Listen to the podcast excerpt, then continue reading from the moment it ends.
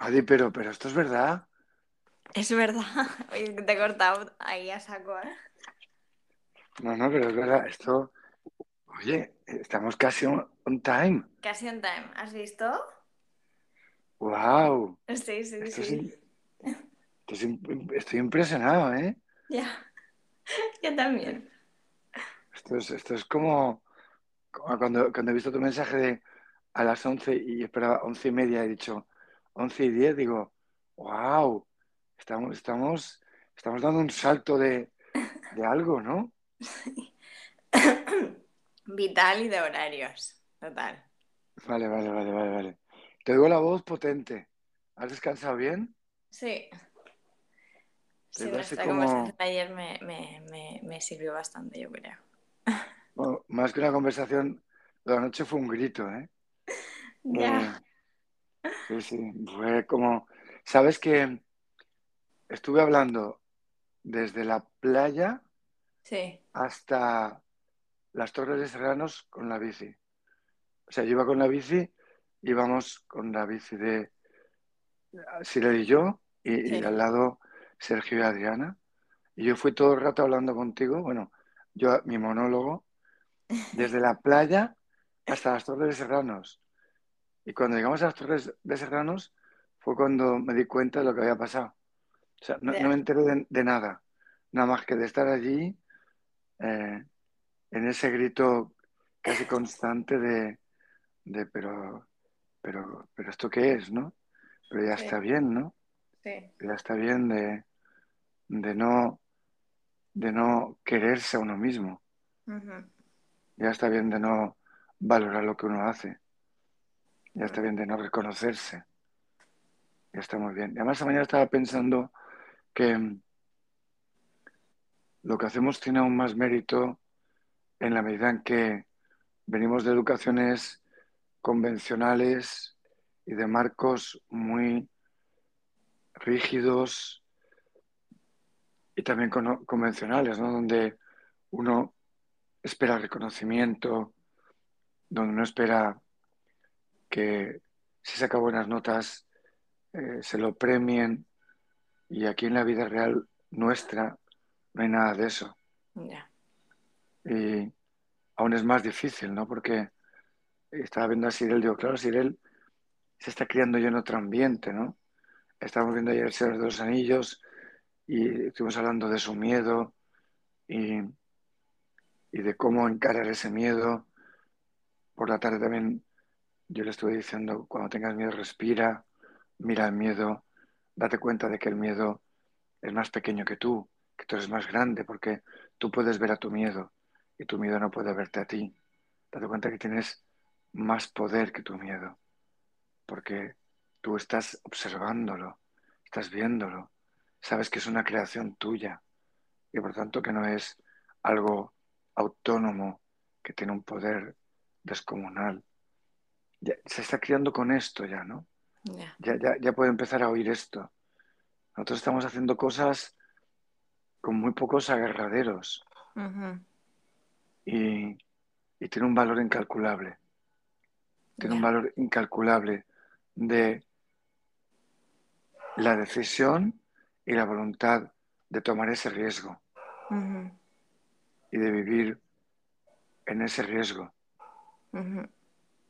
Y riesgo económico, vital, profesional, y claro, de, que no te entiendan, de que no sepas cómo explicarlo, de que tienes que estar siempre redefiniéndolo, de que te comparas con otros a los que le va bien, entre comillas, de que te, pierdas de qué estoy haciendo aquí, hacia dónde voy.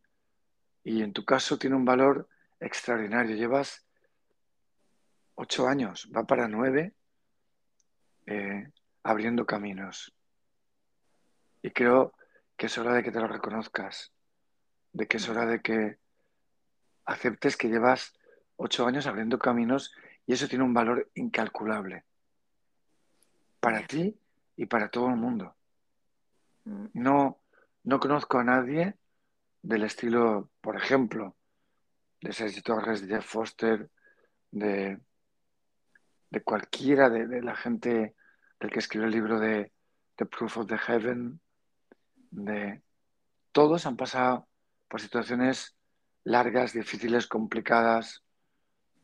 Jeff Foster habla mucho de su época de seeker, spiritual seeker. Ah, es verdad, sí, sí, sí. Y cómo acabó en su habitación, encerrado, eh, totalmente deprimido, eh, sin, sin, valor para salir fuera, totalmente mm. frustrado, sensación de fracasado, de inútil, de, no, y, él estudió física ¿eh? en, en, Cambridge. O sea que no, era un chaval de estos que dices, bueno, que ha estudiado lo que ha podido y ha hecho lo que ha podido. Un chaval brillante y reconocido, ¿no? Estaba en una habitación tumbado, totalmente hundido, y cuando empezó a tener eh, a, vivir situaciones de despertar, eh, seguía estando frustrado porque, porque no sé mantener, soy un fracaso. Y ahora que, que bueno, es un tipo, digamos que reconocido, eh, sigue teniendo voces que le dicen, Jeff, you are a fraud. Jeff, eres un fraude. Mm. O sea que con esto vamos a vivir, Adi. Y vivimos. Sí, sí. Y, pero a mí me ha servido mucho esta semana y tú me has ayudado mucho. Y va a ser mi critical point. Y no lo traduzco porque creo que se puede, se puede entender. Pero yo lo digo en inglés, que así queda como más, más, guay. ¿no? Sí, sí, sí. Menos. Eh, sí. Menos que, perdón. No, menos potente de, de, Es como más light. Sí, ¿no? Critical point. Critical point. Sí, sí. Entonces, eh, pues hasta eso lo pronuncio mal, ¿eh? Es impresionante. Porque, porque tú lo pronuncias de otra manera. Es como que tú tienes un, una música en el critical que yo no tengo. Em, bien, entonces, em, me ayudaste una barbaridad, una barbaridad. Tienes una lucidez que me asombra y una fuerza que es curioso que la sacas conmigo, pero contigo no. Mm. Eh, y yo creo que yo también hago un poco al revés, ¿no? Sí. Me enfado como me enfadé anoche, porque ¿cómo no te valoras? Y vamos, y me pongo como una fiera y luego conmigo, pues es como, ah, claro, es que no valgo, es que no sirvo. parecemos el gordo y el flaco, que eran un par de cómicos de los años 30 del siglo pasado, de, de, Hollywood, ¿no? Y, cada uno tenía su papel, ¿no? Y se apoyaban el uno al otro, ¿no?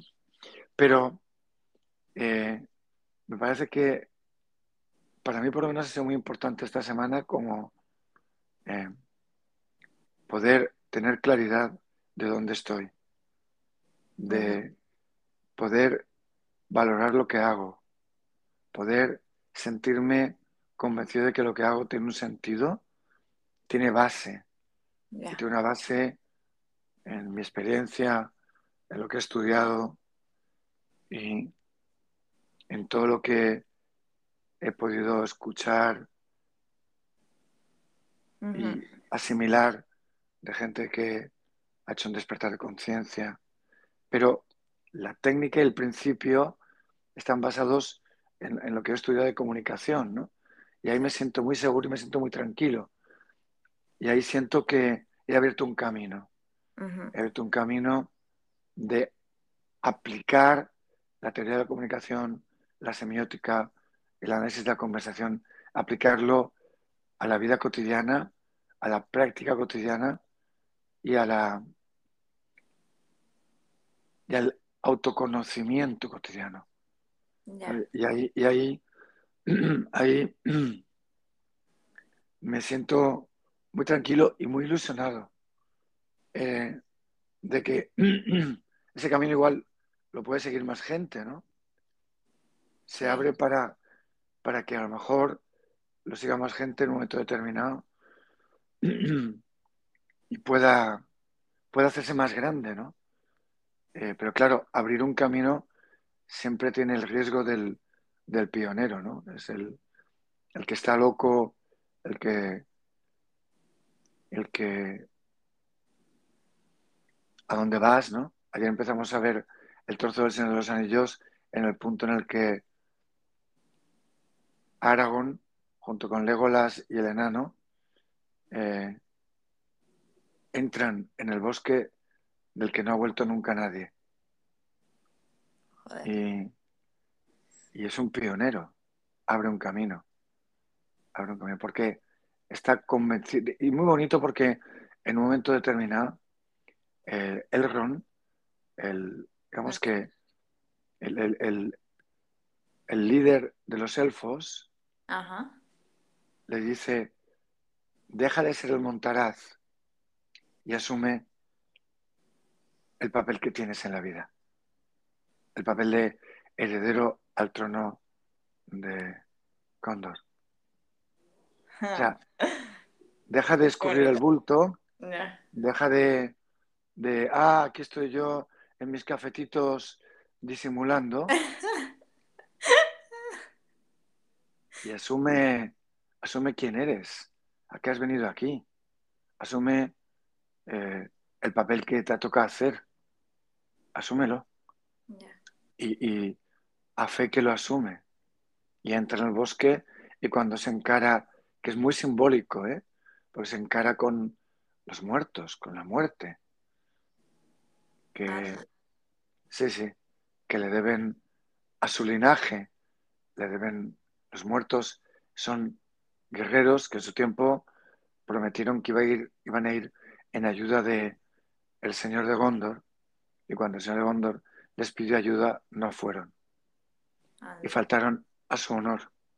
Entonces, eh, el señor Gondor los maldijo Sí. estuvi- y, estuvi- y han estado condenados años y años y años a vivir en la- dentro de las montañas, en ese bosque que está dentro de la montaña, Ajá. y malditos sin honor, porque en aquella e- época el honor estaba asociado a que tú cumplas tu palabra, y tu palabra que siempre tenía que ver con luchar, y luchar era bueno, no malo, como ahora. Y entonces no fueron y llevaban años y años y años condenados a vivir eh, dentro de las montañas, en ese bosque interior, digamos, malditos. Y cuando se encara con la muerte, la muerte le dice, eh, ¿a dónde vas? Eh, aquí no pasa nadie vivo. Aquí todo el mundo muere. Eh, si nosotros estamos muertos, tú también. Y él dice, no, a mí no me vas a matar. Eh, a mí me vas a, permitir pasar porque soy el heredero de Gondor y tú me debes una. Entonces, eh, en primera instancia le permiten el paso. Porque él les promete que si van a luchar con él, él los liberará del castigo. de- Y entonces, en primer lugar, le permiten el paso y, y en segundo lugar, cuando ya está fuera, vienen a él y le dicen, le dicen, hemos decidido que vamos a luchar contigo. Anda. Pero eso es, sí, sí, eso es posible porque él asume su papel. No, no dice soy un montaraz y vengo aquí a... No, no, soy este. Ya. Entonces, no sé en la parte que nos toca qué, qué, qué tenemos que hacer, pero sí que sé que nos toca asumir lo que hemos venido a hacer, nuestro papel, nuestro, nuestro rol, nuestra función, y asumirlo con toda la alegría y con toda la profundidad que podamos, y con toda la conciencia. Y a propósito de la conversación que tuviste ayer, eh, en la que te decían un poco el cambio de un mundo como este viene cuando cambian las leyes, cuando cambian cosas exteriores a mí. Me parece muy importante recordar que el cambio solamente puede venir de dentro a fuera, de uno hacia los demás. En, la teoría, en la teoría de comunicación humana dicen que somos un sistema abierto de relaciones y que en un sistema abierto, según la teoría general de sistemas, cada elemento, cuando cambia, influye en el otro, en los otros, en las relaciones que se establecen con los otros y entre los otros, e influye y influye en el sistema en general y en su funcionamiento en general. Esto es teoría general de sistemas. No es alguien que venga a contar algo que se le ha ocurrido. Entonces, cada cambio interior, cada cambio interior es un cambio en todo el sistema. Por eso cuando uno despierta, despierta todo el sistema. Despertamos todos con él. Es muy interesante porque eh, cuando oyes a gente del despertar de la conciencia y luego empiezas a leer teorías y estudios de la nueva, del nuevo paradigma de la ciencia, hay un montón de cosas que se complementan y se apoyan, como esto, la teoría general de sistemas. Porque eh, desde Krishnamurti hasta Ceci Torres, todo el mundo habla de el cambio empieza en ti. Y que el Cartole tiene un, un, vídeo dedicado a, a, una pregunta que le hace a alguien de cómo cambiamos este mundo. Y el tío todo el rato es decir, tú cambia, tú mírate, tú... Pero no cambia para hacerte mejor, sino cambia para descubrirte y descubrirte eh, en lo profundo como alguien con una conciencia tremenda. En ese sentido, no en, en, en, algo que el ego quiere, que es... Eh, algo que está mal en mí, que tengo que cambiar o cosas claro, así. Claro, claro, claro. No, no, no, no. Ábrete a lo que realmente eh, tú puedes hacer en este momento. Y Eckhart Tolle llega a pronunciar esa famosa frase, que luego incluso está en una botella de agua como publicidad, que dice, be the change what you want to be. Sé el cambio que tú quieres ser. ¿Esto es de Eckhart Tolle? No, no, no. Eckhart Tolle lo dice. Sí. Lo, lo, trae a colación. Pero esto es que yo sepa, yo sepa, es de el, el tipo de kung fu, el, el, el Bruce, el Bruce, Bruce Lee, ah. que yo sepa. Igual me equivoco, pero yo creo que es de él. Vale, vale. Es el cambio que tú quieres ser. Hmm. O sea, vive aquí ya como tú quieres que se viva. No me cuentes cuentos de, de, de que esto tienen que cambiar leyes, debería ser de otra manera. Bueno, pero es que no es. Que vamos a estar esperando a que eh, venga, eh, no sé, Gandalf y lo cambie todo. No, no, no, no. El cambio es responsabilidad de cada uno de nosotros y empieza en cada uno. Y, y ya está bien de esperar que eh, papá Estado o papá eh, élites cambien las cosas. Empiezo yo. Y en ese sentido, te quería dar las gracias y decirte qué importante es que, que tú estés haciendo lo que estás haciendo. Tú estás empezando a descubrir en ti qué cosas que no te gustan, por ejemplo, en, en tu ámbito de trabajo, en la hostelería. Uh -huh. Y no te gustan el tipo de relaciones que hay. Pero es que luego vas y resulta que tú me cuentas a mí que has estudiado y que has leído que eh, el, el, el, trabajar así de mal, como se trabaja en la hostelería, provoca pérdidas, creo que me dijiste, de 5 mil dólares al año por persona, ¿no? Por trabajador. Sí, de mm, la rotación. Cada rotación. Mm. O sea que este es como, como lo del paradigma de la ciencia. O sea que encima uno descubre que el, tratar mal a la gente, el funcionar mal, el trabajar desanimado, eh, todo esto cuesta dinero. O sea, es, lo contrario de lo que todo el mundo se cree, que así vas a ganar. Entonces tú eres una pionera en descubrir que eso no puede seguir así, que hay que crear estructuras de relación nuevas, mm. sanas, eh, hermosas, conscientes, donde cada uno aporte lo mejor de sí, donde cada uno tenga ilusión, autonomía, ganas de hacerlo. Claro, es que además en, estas organizaciones que funcionan con otras relaciones, dicen es que, claro, eh, solucionar mm, problemas mm, unos pocos de los, no sé, los propietarios de la empresa o los gerentes o lo que sea, eh, se pueden llegar a soluciones, pero al final, sin la inteligencia colectiva de, no sé, en esa empresa eran 160. Claro, de repente, 160 personas pensando eh, cómo solucionar un tema, es como, claro, todo cambia. Es que, es que es de cajón. O sea, al final es como, ostras, claro, o sea, de repente tenemos un potencial enorme que no se está usando em, y, que de ahí pueden salir cosas inesperadas, porque claro, de repente es que 160 personas pensando en una cosa, en, mm, desde 160 perspectivas y, prismas y, con 160 talentos distintos, es que claro, mm, es que es que es que es de cajón.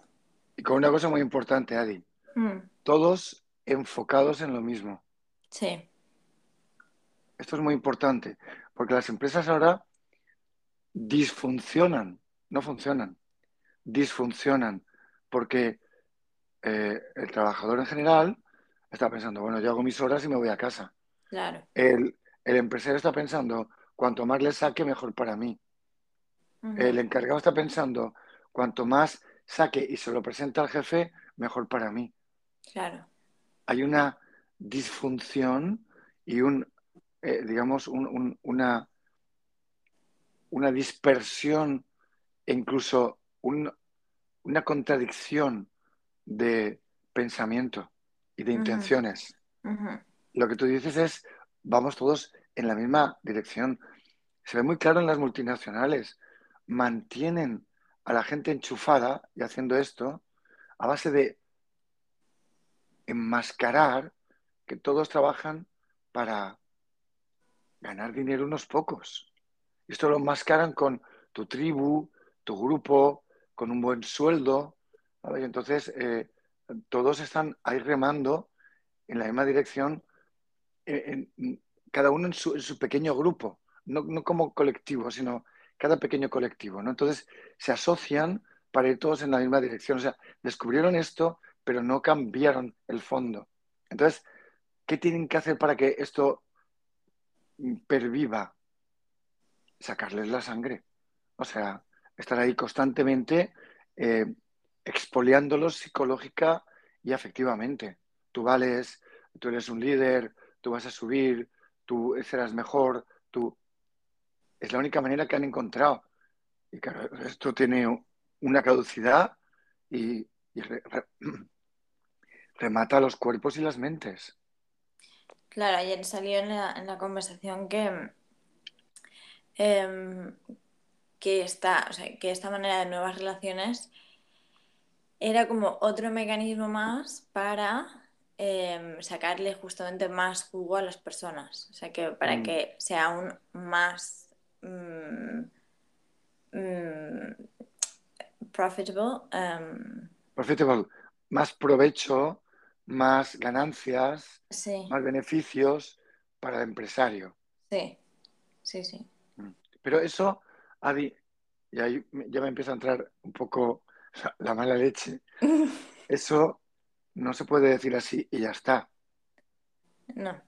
Porque entonces, desde esa perspectiva, yo me puedo cargar cualquier cosa que pase en el mundo, cualquier cosa que pase en la vida, cualquier cosa que ocurra y continuar reafirmando mi idea de que todo vendrá cuando pase lo que yo te digo que tiene que pasar, y por lo tanto hasta entonces a vivir. Eh, entonces, vale, esta es tu opinión. Muy bien, como opinión es súper bonita, la has envuelto en papel de celofán, muy chula es. La desconfianza de todo lo que ocurre en el mundo que a ti no te cuadre. Clava. Ahora, dime en qué te basas. Claro, es que además es como que se puede... Em, o sea, que profundamente, o sea, esto está, basado en la, idea que, no, que, al final no te das cuenta cómo te están manipulando, ¿no? O sea, que es como una manera de manipular y al final... Em, es, que, es que al final, si de verdad es una manipulación y no va de verdad, porque claro, esta, esta, esta idea surge de, de, ser mm, transparentes y confiar en, la, en toda la gente de la empresa. Luego una cosa es que se inicie y luego que, es, que, bueno, que hay procesos, ¿no? Porque claro, estamos muy acostumbrados a no confiar en nadie y menos aún el trabajo y mm, no compartir cuentas bancarias, no compartir ideas de nada, no compartir, mm, vamos, nada de nada y simplemente mandar. Igual en tu área puedes, te doy autonomía y ya está, ¿no? Em, y, y, claro, es que claro, si, si,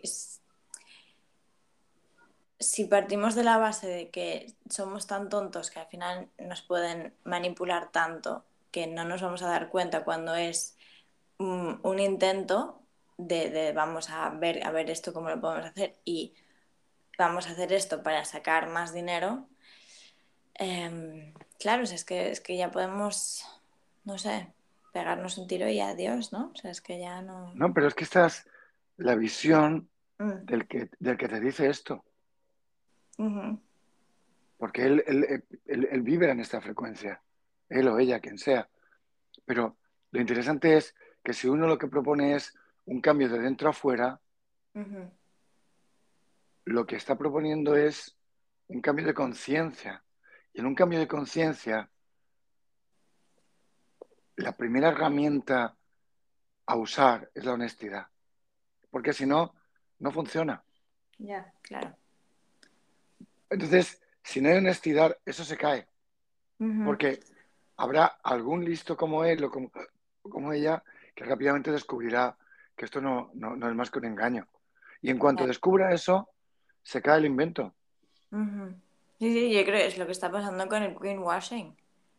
Las empresas que, van de, verde y no son nada verdes y, nadie se lo cree y está yendo súper en contra o sea, que la gente prefiere empresas que van de lo que van y que digan, mira, no somos sostenibles, pero esto es lo que hay, a empresas que van de somos súper sostenibles y luego por detrás hacen unas cagadas inmensas. Es, es, es, como, es, lo que dices, la base de la honestidad es, mm, creo que el, el, paso número uno mm, para todo.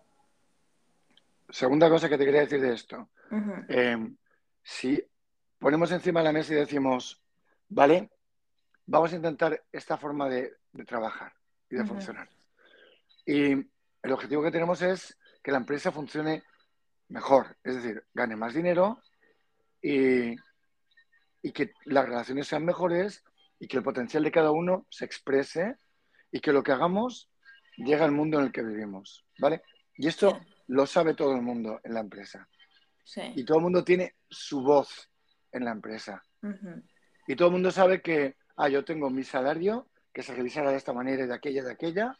Yo sé eh, cuánto y cómo voy a trabajar y sé que además tengo un 5 o un 6 o un 15% de participación en la empresa y que el otro también lo tiene y que el otro también y que aquel tiene un 20 o un 25.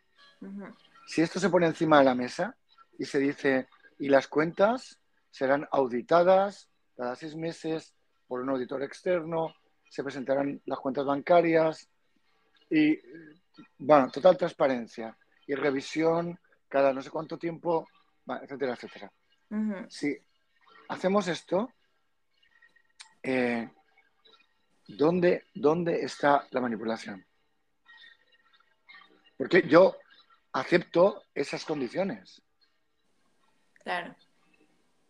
Lo que pasa es que estamos tan acostumbrados a que por un lado nos manipulen y por otro lado a decir qué malos son los que nos manipulan, en vez de decir, asumo mi situación,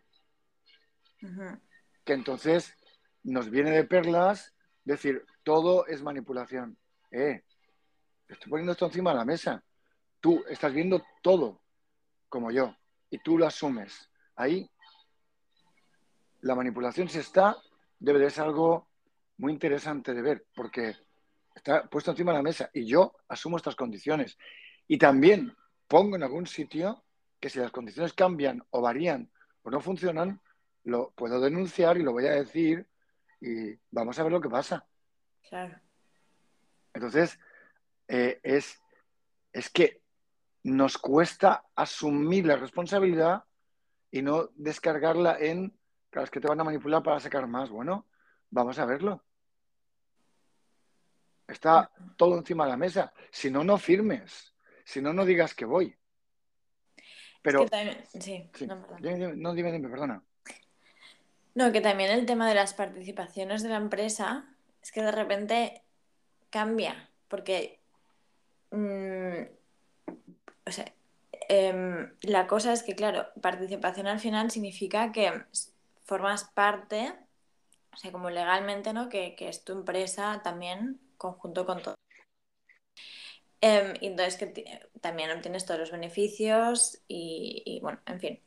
Em, pero claro, si tienes ya de por sí, por trabajar en la empresa, la libertad de tomar decisiones, mm, que es en, estas empresas también proponen esto de, em, puedes tomar todas las decisiones que quieras eh, con un previamente de pedir consejo a, los expertos de, de, ese tema. Em, es que, claro, de repente cambia toda la, la posición de, la persona en, la empresa, porque de repente ya es parte de la empresa.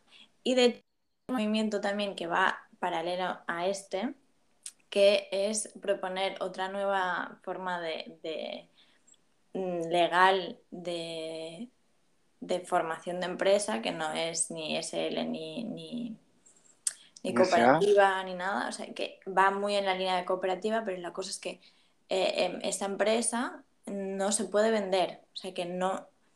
Esto que ahora se ha puesto muy de moda en, los startups y todo esto, que em, em, hagas como el exit y ganes un pastizal y no sé, mm, bueno, el, otro día conocí a otro que, el, exit significa que cuando la empresa va bien la vendes, ¿no? Sí, sí, sí, exacto. Em, eh, sí, conocí el otro día a un chico eh, joven, o sea, no sé, tendría como, no sé, 30 y poquitos, y mm, que había montado dos empresas y, y las había vendido las dos y ahora estaba en Em, investment, de, bueno, venture capitalism. Bueno, o sea, que básicamente eh, que ahora se dedica a invertir en, empresas.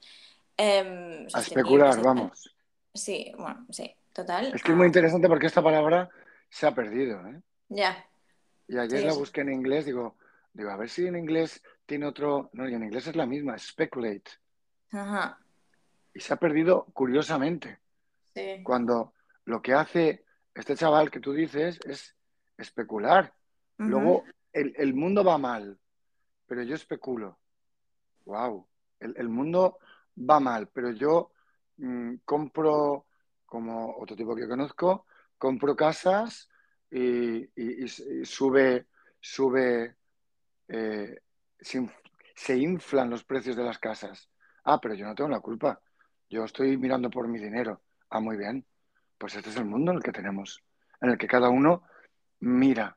No, eh, tú especulas, este es el mundo que tú estás creando, el mundo especulativo, donde ahí, ahí sí que hay, ahí sí que hay el provecho máximo con el, con el coste mínimo. Es decir, ahí sí que hay mm, eh, ah, el resto del mundo se jode, ¿a mí qué me dices? ¿Ha subido el Bitcoin o ha subido la bolsa? Y yo, mira, hasta, hasta en la, serie que vimos de Babylon Berlin, sí. ¿te acuerdas, no? Sí, sí. época gloriosa. Em, el tipo que apuesta en la bolsa eh, en, el crash del 29, ¿te acuerdas, no? Sí, sí, que el tío apuesta todos los días a que, a que la bolsa va a bajar. Sí. ¿Vale? Entonces, eh, este tío, sí.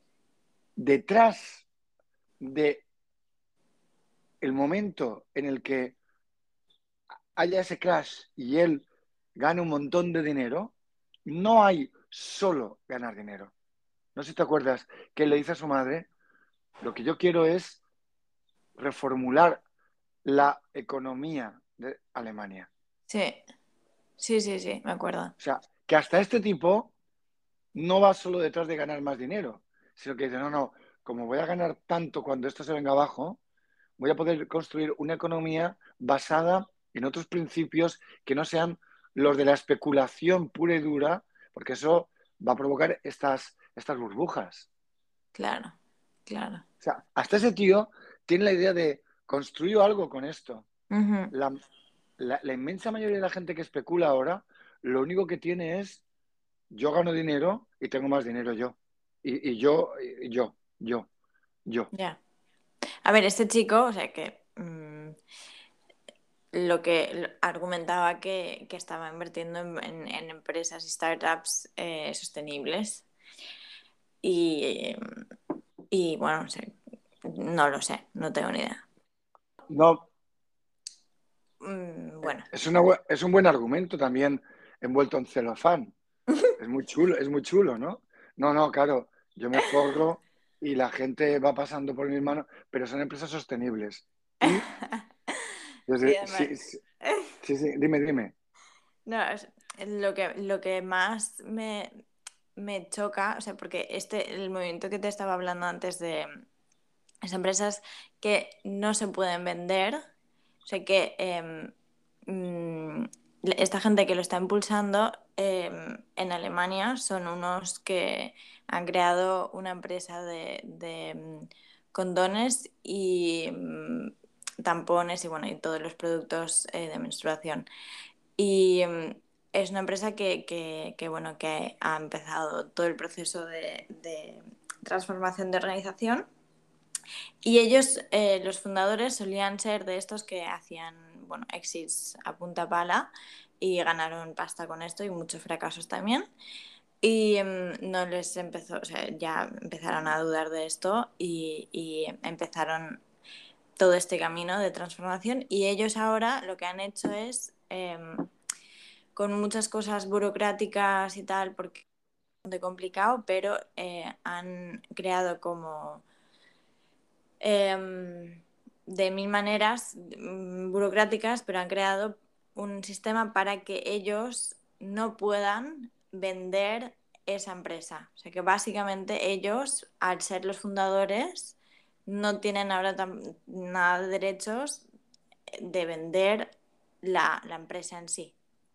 O sea que em, eh, la empresa mm, literalmente es de la gente que está trabajando ahí y, no se puede vender a otros y luego ver a ver ellos qué hacen con esto y luego eh, reducir costes y demás, sino que de verdad es, de la gente de de la empresa, ¿no? Y de repente todo esto de, ser, em, tener participaciones de la empresa, es como que ya es ridículo, porque ya es, o sea, ya por trabajar ahí y por tener mm, la libertad de tomar decisiones y por em, recibir la, em, el, el, beneficio a un porcentaje, o sea, ya es que, es que mm, en la práctica es que ya eres em, de la empresa. O sea, sabes que de repente nuestros conceptos ya no tienen sentido en un sistema así. ¿Sabes? Es como que de repente ya la, em, nuestra idea de cómo, cómo em, es una empresa, es que cambia todo. Y esto es lo que más cuesta, Adi. Sí. Porque lo que más, lo que más cuesta es cambiar la cabeza. Eh, hay un poema aquí que hemos leído varias veces que dice, la cabeza antigua ya no sirve, ya no sirve. Sí. Y esto es lo que más cuesta, cambiar eh, nuestra lógica. El otro día oí solamente el principio de, de, la charla que da Sergi en mayo en el Teatro Goya. Creo que es la que escuchamos, ¿no? Jorge. No, no, no, lo sé. No, es el cha-cha-cha, ¿eh? Ah, es algo de, no es algo de lógica-mente.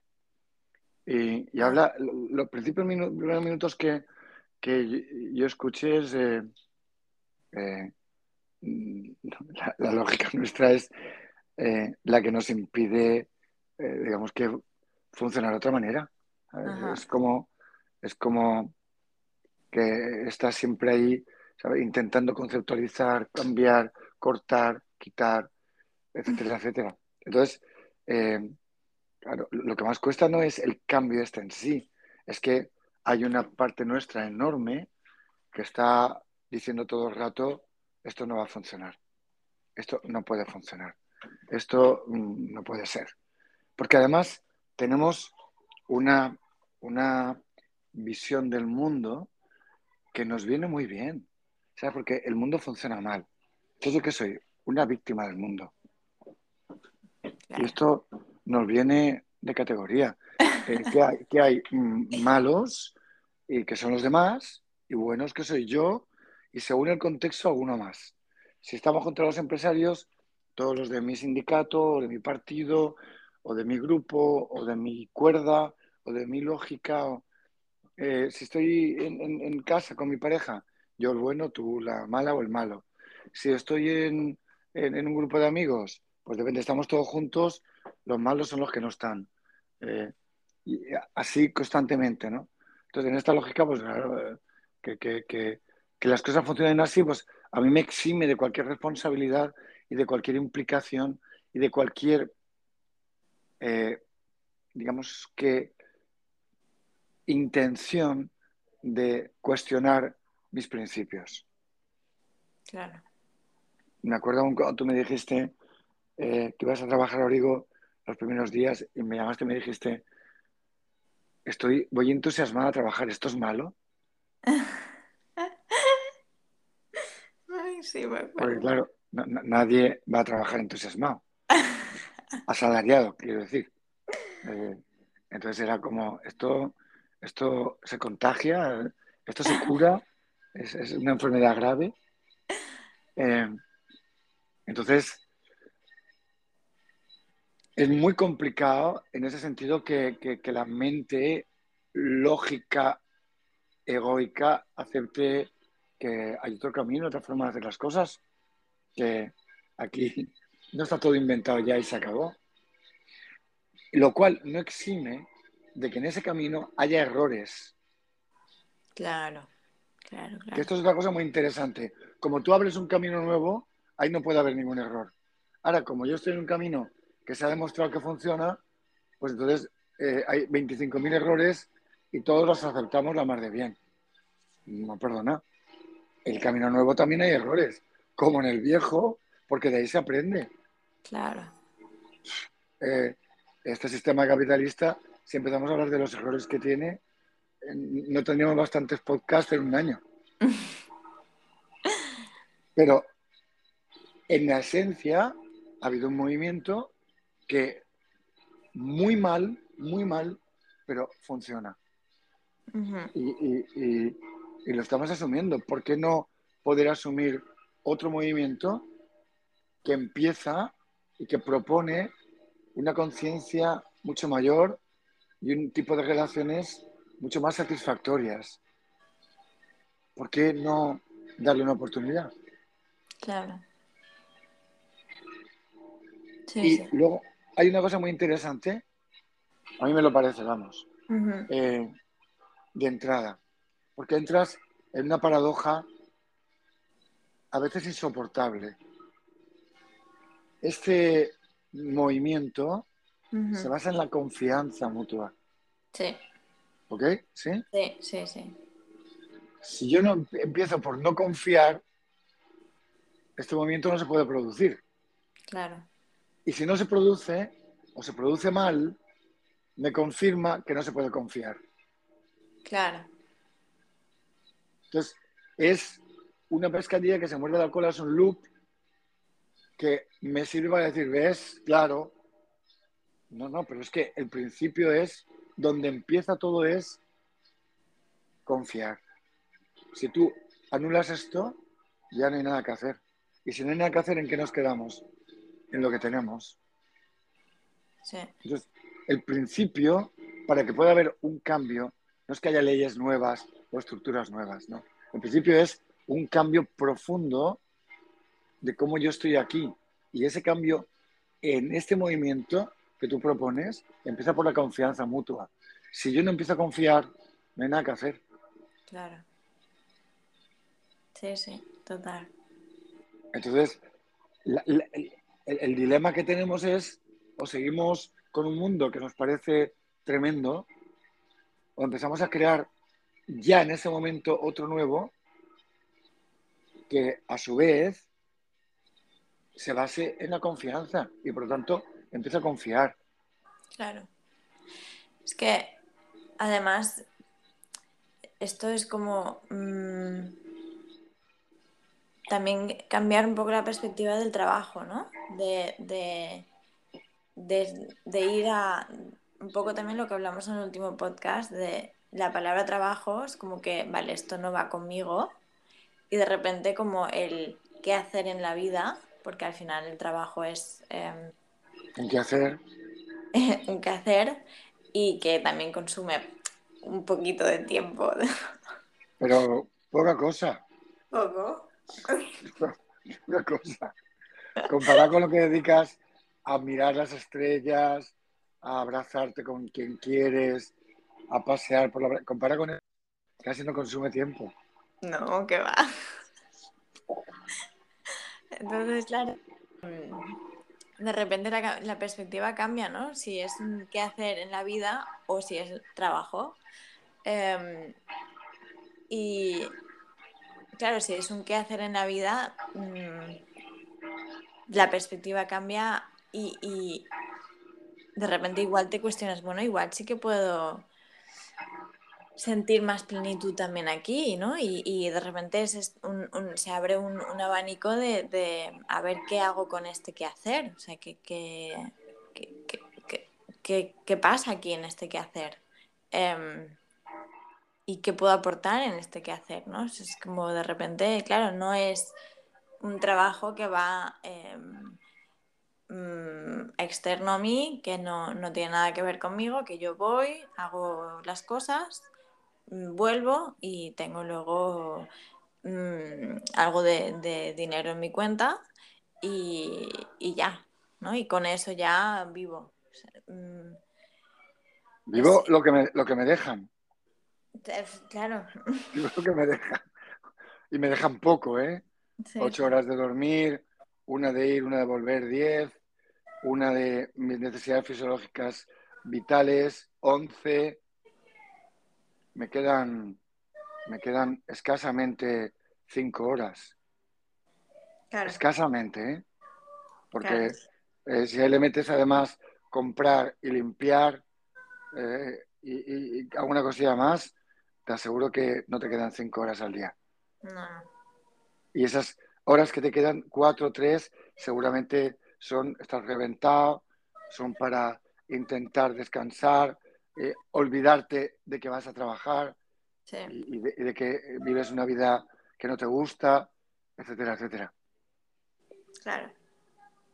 Sí, Me, parece súper bonito lo que estás planteando porque hay, hay como una, un- una lógica asumida en esta cultura y en esta sociedad de que tú vas a trabajar porque hay que, de algo hay que ganar dinero y, y tú empleas tu fuerza bruta, por decirlo así, ahí Sí, y se la regalas a alguien, eh, no solamente, como decía Mujica, presidente de Uruguay, regalas tu tiempo, no, no solo eso, regalas tu tiempo y también tu potencial, tu energía, tu creatividad, tu, eh, mm, digamos, que tu impulso vital.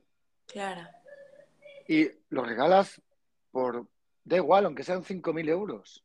Sí, sí. Y, además lo que está extendido es, ah, pero luego salgo de ahí con ese dinero, hago lo que quiero. No, perdona, lo que quieres no, porque todo está condicionado. Porque eh, el, el, que tú asumas que estás ahí no siendo tú, eso lo condiciona todo. Entonces, claro, lo que pasa es que empezar a estar en otra lógica nos, nos asusta mucho, nos da mucho miedo, nos enfadamos mucho. Seguro que cuando alguien oiga esto se enfadará conmigo. ¿Qué quieres que haga? No todo el mundo tiene derecho, no todo el mundo puede, seguro. Pero yo estoy hablando no de que uno no haga esto, sino de que empecemos a ir en la dirección de otro Permitir esa posibilidad, ¿no? También. Claro, claro. Permitir la posibilidad de, que uno se dé cuenta de que tiene cosas que decir, que tiene cosas mm, creativas, que tiene un potencial enorme.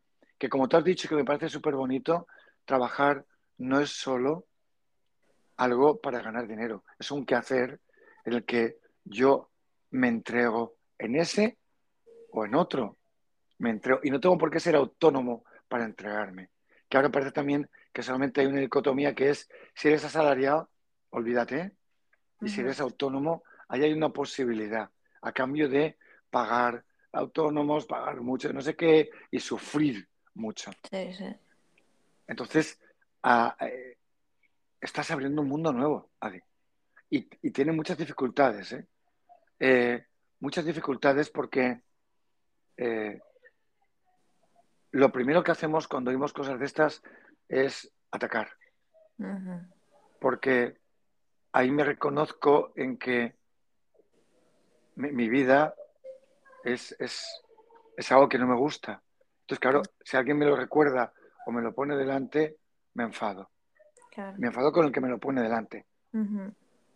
O otra versión es lo que pasó ayer, que es intentar decir que esto no sirve para nada que tú eres una ingenua, que el mundo va de otra manera, que es muy chulo. Ayer te lo quería contar. En, El Señor de los Anillos estamos viendo la tercera película. Entonces, eh, la sobrina del rey de Rohan. No sé quién eh, es, pero bueno. Da igual. Sí. Pues la, sobrina del rey de Rohan eh, va con todo el ejército a combatir a los orcos en defensa del cóndor y, lleva a un hobbit con ella. Entonces eh, el hobbit eh, están cenando todos y digamos que el capitán de todas las tropas está cenando allí también y el hobbit empieza a hablar de, de cómo quiere pelear, quiere pelear por sus amigos, por defenderlos, por volver a estar con ellos, ¿no? Y la, chica, la, la sobrina del rey está escuchándolo, ¿no? Y en un momento determinado, como que lo apoya, ¿no?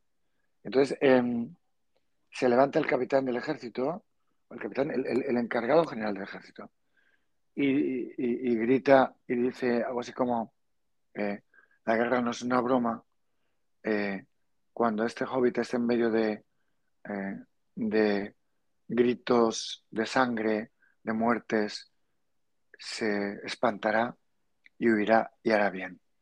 Y acaba diciéndole a ella, la guerra es cosa de hombres y está bien como está. Ella mm, le hace el mismo caso que me hacían a mí los estudiantes de la ESO, es decir, ninguno. Y al día siguiente se pone su armadura y va a la guerra. Entonces, eh, en medio de la batalla, eh, llega un tipo en un nagul. Un nagul es una especie de mm, pájaro gigantesco, dragón, eh, monstruo enorme, a lomos del cual va un jinete que es medio muerto, medio vivo, que fue uno de los humanos que se quedaron poseídos por el anillo y se convirtieron en jinetes al servicio de, del mal de Sauron. Y este jinete tiene la fama de ser invencible por cualquier hombre que habite la tierra, por cualquier hombre que habite la tierra. Entonces, eh, este, bueno, arrasa todo, ¿no? No hay nadie que, que le que le tosa. ¿no? Y entonces, en, en, un momento determinado, eh, están en la batalla y este, este jinete, a lomos del Nagel, destroza el caballo donde va la sobrina del rey y el hobbit, los dos ruedan por tierra y bueno, ella acaba, acaba herida gravemente en tierra, sin casco y con la espada ahí al lado. Entonces se acerca al jinete, muy ufano, y le dice, bueno, ¿a dónde vas? ¿A dónde vas? ¿no? Y ella, a duras penas, coge la espada y él se lo consiente porque está como tú, ¿qué crees? ¿no? Entonces, él le dice, ¿qué intentas? ¿Qué intentas? Ningún humano, ningún, no, perdón, dice, ningún hombre puede vencerme. Entonces ella coge la espada con las dos manos y mientras lo ataca le dice, pero yo soy una mujer. Y le mete la espada por la abertura de la boca de su, de su armadura y lo destroza.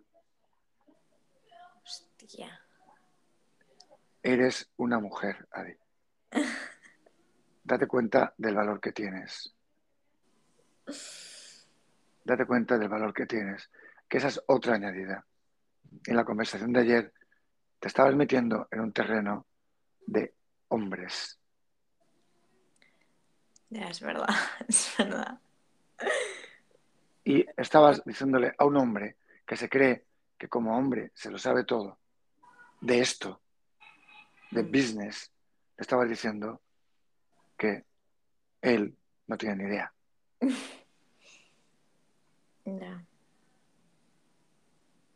Y esto es parte también del asunto. Es parte del asunto de que tú puedas ser consciente de que estás pisando en un mundo donde los hombres se han creído, digo se han creído porque yo no, estaba ahí nunca, por suerte por desgracia, se han creído que sabían de qué iba como la guerra, porque el business tiene un componente de la guerra de la Edad Media. Es la traducción de aquello. En aquel momento con la guerra, la guerra era el honor, porque en la guerra, se detrás de, de pelis como El Señor de los Anillos y demás, lo que hay es destrucción, sangre y una forma de apoderarme de tierras que hasta ese momento o eran de todos o no eran de nadie. Y de repente yo mato y, y, de repente digo, son mías. Y el que diga que no, lo mato. La guerra tenía un componente que lo transforma en eso en honor para disimular. Pero lo que hay detrás es esto. Es, y construyo un castillo, que no lo construyo yo, lo construyen a los que les he ganado, y entonces les digo a los que han construido el castillo, oye, por cierto, si viene otro a hacer lo que yo he hecho, yo te voy a defender. Y a cambio de eso, tú me das un diezmo, me das un 10% de lo que tú coseches. Y además, soy tu señor y haces lo que yo te diga. Y además tengo todos los sirvientes que yo quiero solamente por la comida que les doy. Ya. Que no era un mal negocio, ¿eh? No, no. Era un mal negocio. Eso era, como dicen en El Señor de los Anillos, era el territorio de los hombres. Eso se fue transformando, sobre todo a partir del siglo XIX, en fábricas, castillo, dominadas por hombres, donde los hombres transforman su ir a la guerra en su ganar el dinero en vez de matando con la espada, matando trabajando. Ya.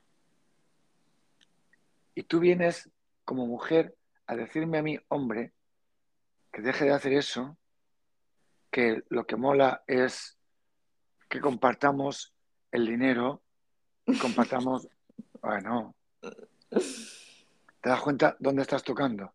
Sí, sí. Aunque no te lo creas, había seleccionado una poesía. Mira, Y, yo y también. dice, y dice, solo vuelo, descubro un carácter indefinido, jalones de independencia, vibración de la tarde.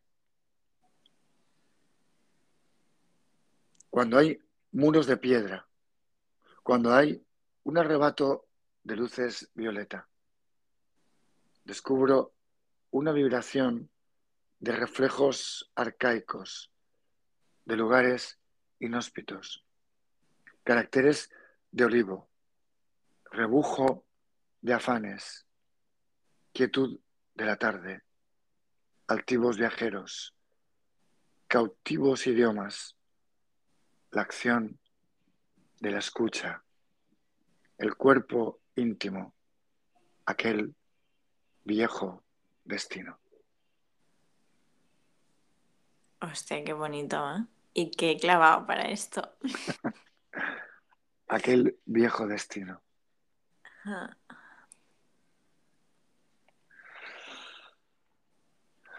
Bueno, si, si quieres lo dejamos aquí, si quieres lees tu poema, eh, como tú veas.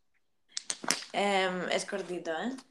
Y Vale, vale, pues tírale. Creo que, creo que además ya, ya ha salido aquí, pero siempre es bonito recordar. Caminar, caminar, no mirar atrás, no prenderse del recuerdo, mirar otro paisaje nuevo. Todo lo que se necesita va contigo.